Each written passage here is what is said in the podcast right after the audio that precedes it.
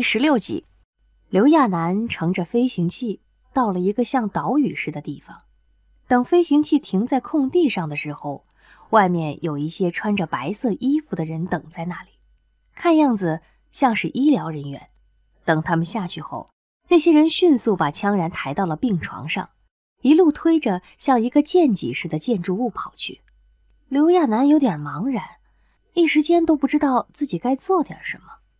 倒是那个叫官止的人主动招呼着他：“你过来，我先带你熟悉一下环境。”这个官职目前看来只是脸长得很女人，刘亚楠很快就明白，为什么明明这个家伙长得比他还女人，那些混蛋却不敢嘲笑他娘了。这个人身材很挺拔，而且身上有一种气势，就是给人的感觉太严肃、太死板了。刘亚楠小心翼翼地跟着，其实真的很好奇，不明白这个枪家军到底是做什么的。不会真让他当兵吧？刘亚楠好奇地问道。“对不起啊，我不懂那些东西，就是枪家军这些，不会真让我当兵吧？”官职很快回答道：“只是挂虚衔，等仲裁院的事儿过去了，就会送你出岛。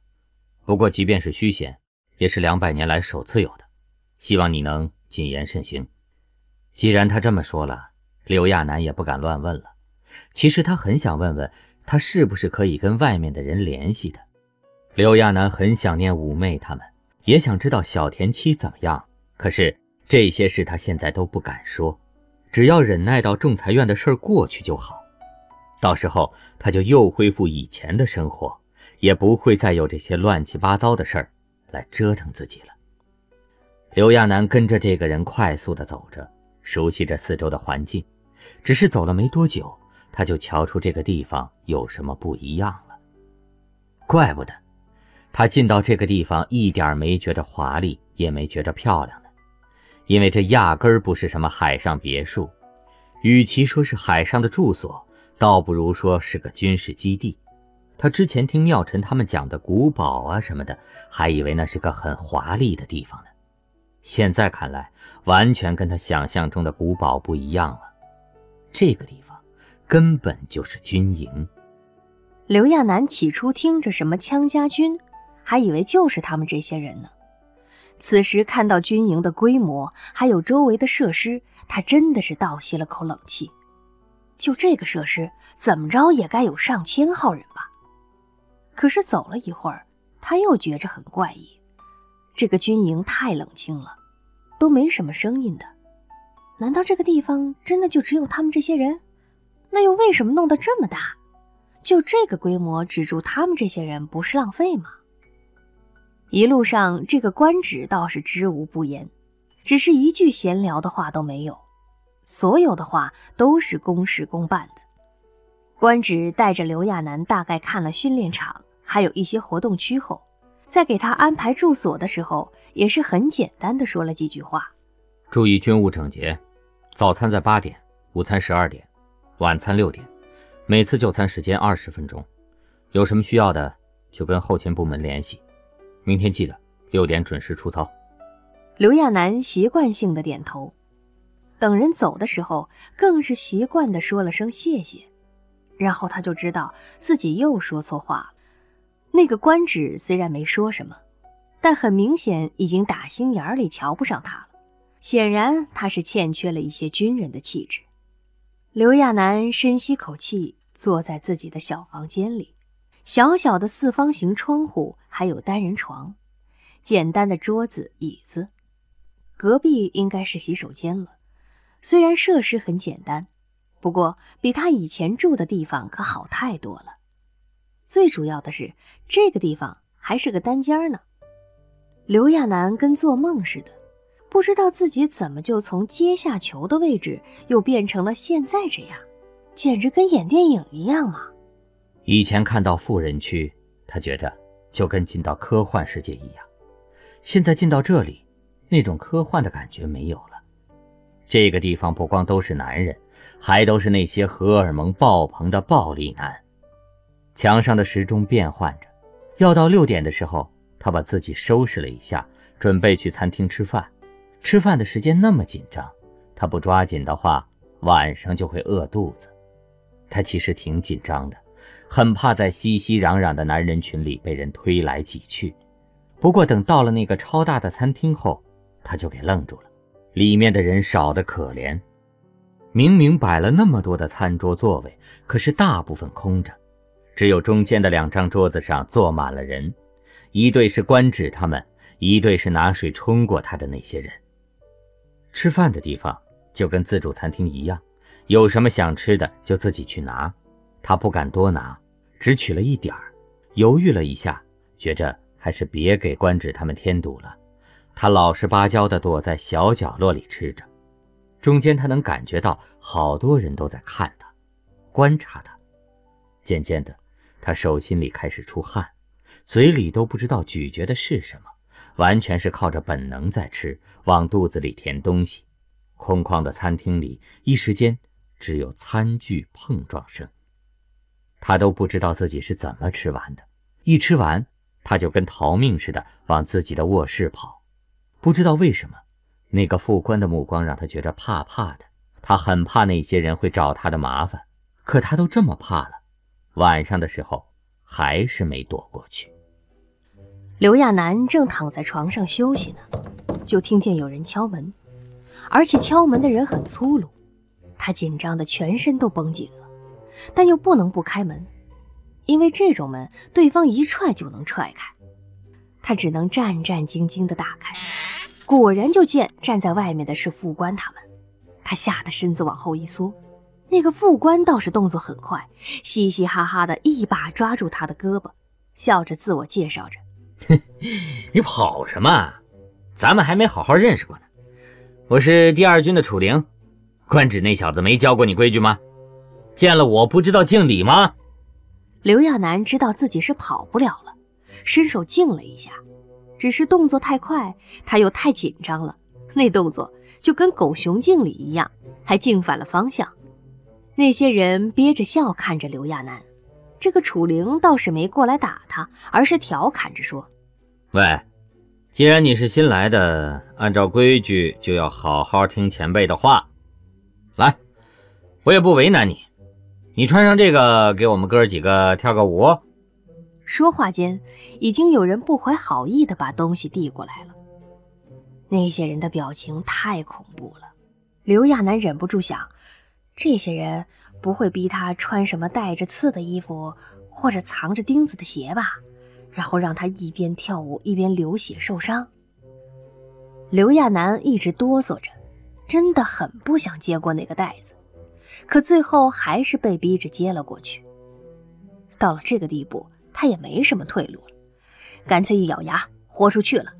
不管怎么样，挨整治就挨整治吧。他一脸决绝，用力地打开那个袋子，就见袋子里装的不是别的，而是一件漂亮的公主裙。看着那些人幸灾乐祸的样子，他都不知道说什么好。脑电波不在一条线上，真的无法产生共鸣啊。还有就是公主裙什么的，太漂亮了，有没有啊？他拿到房间里看了看，差点没流下泪来。开始还担心是恶俗的那种呢，结果打开一看，居然是特有品味、特漂亮、特精致的。这么一身穿在身上，想不漂亮都不行啊！他穿上以后，对着洗浴间的镜子照了照，实在是挑不出一点毛病来。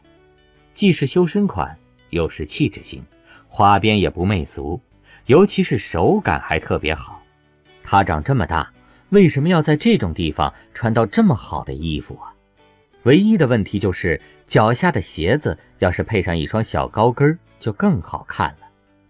现在自己穿着大布鞋，总觉着不伦不类，就跟糟蹋了这衣服一样。等等，自己这个可惜的样子，可不是对方要的。刘亚楠赶紧端正态度，对着镜子。歪鼻斜眼的想练出一副受委屈的样子，可这身衣服太美了，他忍不住又摸了摸裙子，还顺便转了个圈美了美。等出去的时候，迫于形势，他赶紧又做出委屈可怜的样子。那些第二军的就看见一个瘦小的家伙从里面慢吞吞地走了出来。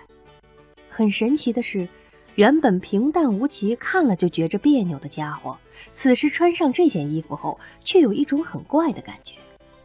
尤其是当那家伙抬起眼睛时，那双湿漉漉、跟小动物似的眼睛，在那么小心翼翼地看着他们，所有人都觉着胸口紧了一下。并不是多漂亮的样子，但就是那种动作也不夸张，甚至是怯懦的、小心翼翼地站着，半步都不敢迈的样子，让他们感觉都不一样。忽然就觉着欺负这样的人很过分，真邪门啊！那些人一时间都忘了要逼他跳舞的事儿了，倒是刘亚楠很自觉地跳了起来。其实他哪里会什么舞蹈啊？唯一会的是大学校庆跳的那个手语舞。刘亚楠跳的还蛮认真的，只是动作肯定傻。当初校庆的时候，他们这组节目就被评为最无聊的节目之一。只是怎么那些人都傻乎乎的，看的眼睛都不眨的呀？刘亚楠紧张的手脚越发放不开了，那副惊恐小心的样子，就跟毛茸茸的小动物在绕圈圈一样。只是他刚跳到一半，忽然听到一个声音从不远的地方传来，那声音冷得一点温度都没有。你没有自尊吗？刘亚楠吃了一惊，停下动作，抬起头来的时候，就见不知道什么时候官职过来了。官职长相很漂亮，而且是那种阴柔的漂亮，比女人还要美。刘亚楠不知道是不是自己现在的样子触动了他的某根神经，反正他看过来的眼神很沉痛，就跟恨铁不成钢一样。官职很快走到刘亚楠的面前，开口训斥道：“人的能力不是靠外表决定的，尊重也不是别人施舍的，是靠自己去争取。我不管你以前是怎么生活的，但既然你进到我的队伍里，你就得给我堂堂正正的。”当个男子汉，那目光如电，简直就是励志级的。官职随后又大声吼道：“知道自己是谁吗？知道自己想要什么吗？告诉我，把你想说的都说出来。”我，我，我……刘亚楠吓了一跳，不知道这个官职跟打了鸡血似的，是为什么？他木讷的愣了几秒，正犹豫着不知所措呢，官职却并不肯放过他。不断鼓励着他：“你的血气呢？是不是男人？想不想做男人了？难道你想一直被那些人藐视吗？想逆来顺受，这么窝囊的活着？告诉我，你想要什么？”刘亚楠大概也知道自己的梦想，他小心翼翼地回答着：“我想，想做个厨师，靠自己活着，靠手艺吃饭。”大声点儿！我想做个厨师，我想靠自己的劳动力吃饭，不依靠别人。再大声点儿！我我我不想被人欺负，被人笑。刘亚楠终于喊了出来。他一直如履薄冰，小心翼翼地活着，一直在努力地躲避着。可有些人太过分了。刘亚楠用力地喊着：“我要独立的活着。”不要做任何人的附属品，要活得像个人。我要做我自己，让那些笑话我的人知道，我不是人见人欺的，我也是有尊严的。就算在这样的世界，他也要努力的活下去。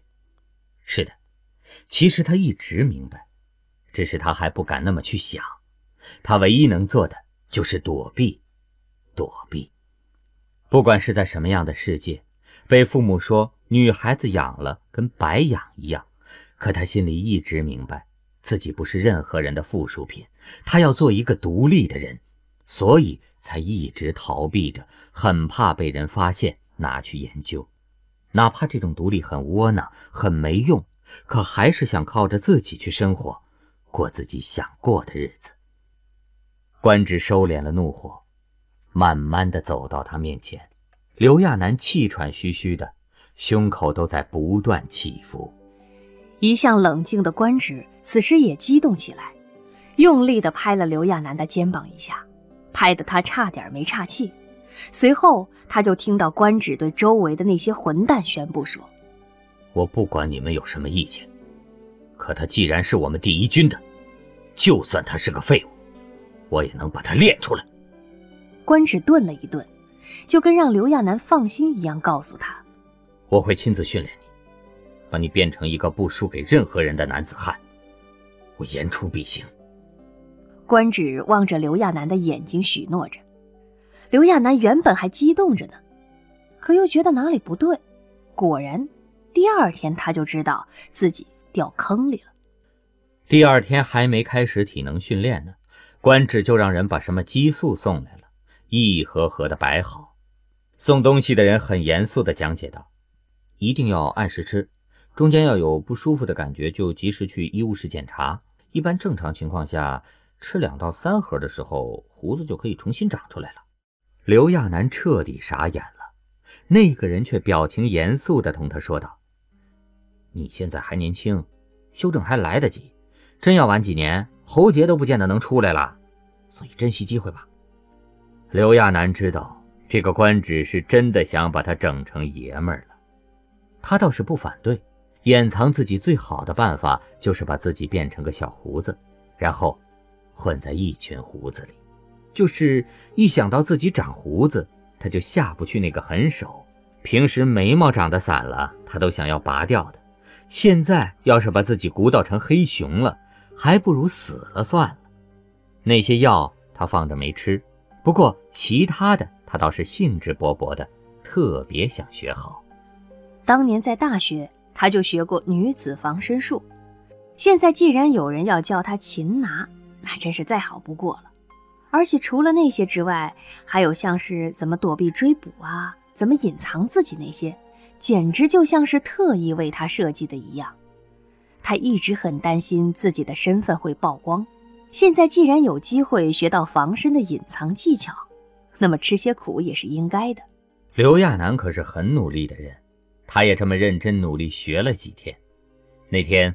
官职从大厅出来的时候，就看见刘亚楠在院子里，又是劈腿又是旋步的，那样子就跟个到处乱蹦的兔子似的。所有的错误都犯了，唯独没做对过一次，简直就是一套标准的“不要这么做”大全，录下来都可以直接给下一届学员讲哪些不能做了。官职皱了皱眉头，呼气又吸气的。他最近一直在手把手的教刘亚楠，不管是动作还是关键点。虽然他能理解刘亚楠的努力，可有些人天生就是废物，尤其是废物成这样的百年奇才，偏偏就让他给碰上了。等官职靠近的时候，就听见刘亚楠在念叨什么：“伸左腿，屈膝，用力，把力气都集中到脚尖，右脚稳。”住！哎，对，就是这样。刘亚楠，你做的棒极了，你好厉害。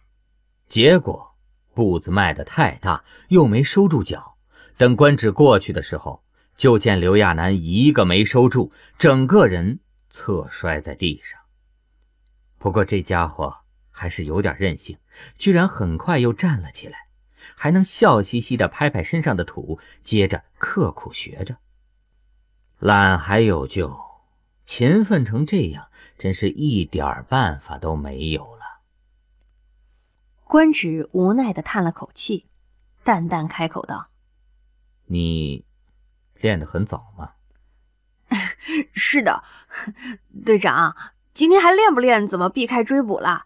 就是在巷子里甩开跟踪那些，我都想学。”结果官职什么都没说，只点点头道：“很好，你继续学吧。”官职真有点可怜这个废物，明明那么努力了，可是架不住腿短力气小，而且不管怎么教都差半截悟性。